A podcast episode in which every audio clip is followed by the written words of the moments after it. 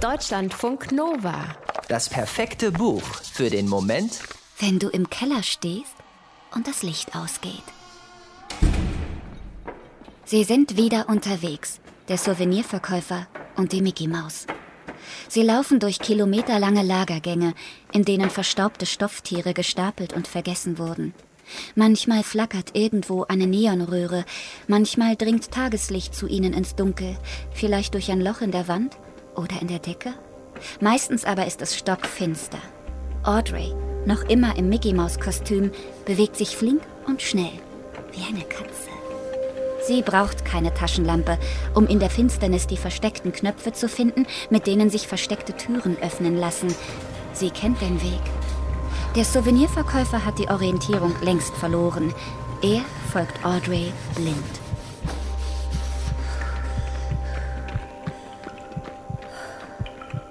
Einmal streifen sie das Wurzelwerk von mächtigen Pflanzen über ihnen, so als befänden sie sich direkt unter einem Wald.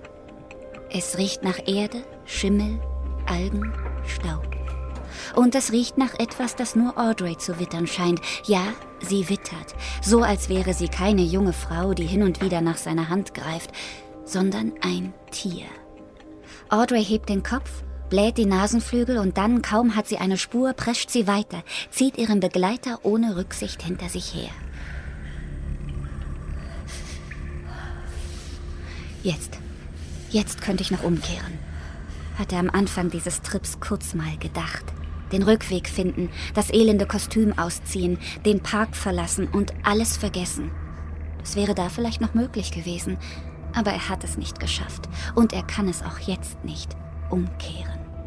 Audreys Sog ist zu stark. Außerdem ist er selbst viel zu schwach.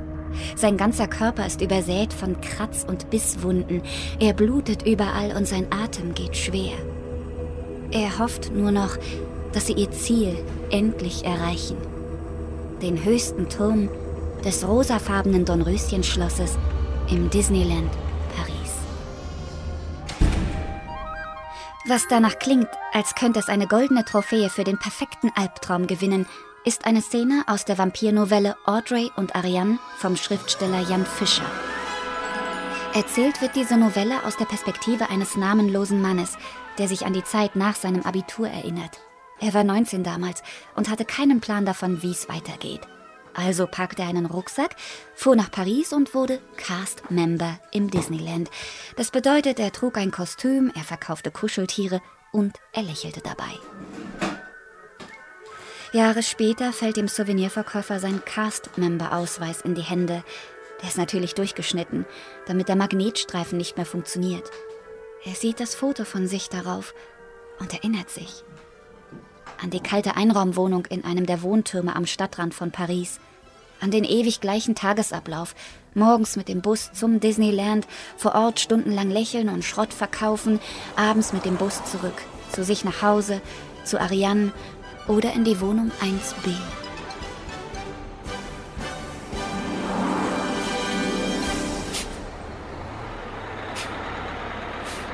Ariane verkauft Zuckerwatte am Schloss.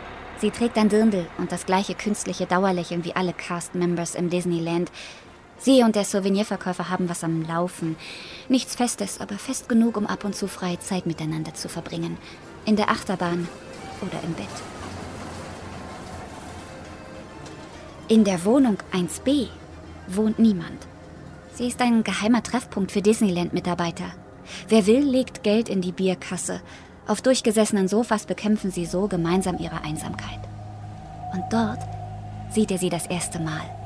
Audrey. Sie trinkt Bier und sieht müde aus. Er setzt sich neben sie, warum nicht? Er spürt sofort, dass das ein Fehler war. Es ist, als säße er in einem Magnetfeld. Er spürt es und dann irgendwie auch nicht. Er spürt, dass ihn diese Frau mit sich reißen wird, ins dunkelste Dunkel, das er sich vorstellen kann. Er spürt, dass sie ihn aussaugen wird. Aber er steht nicht auf. Deutschlandfunk Nova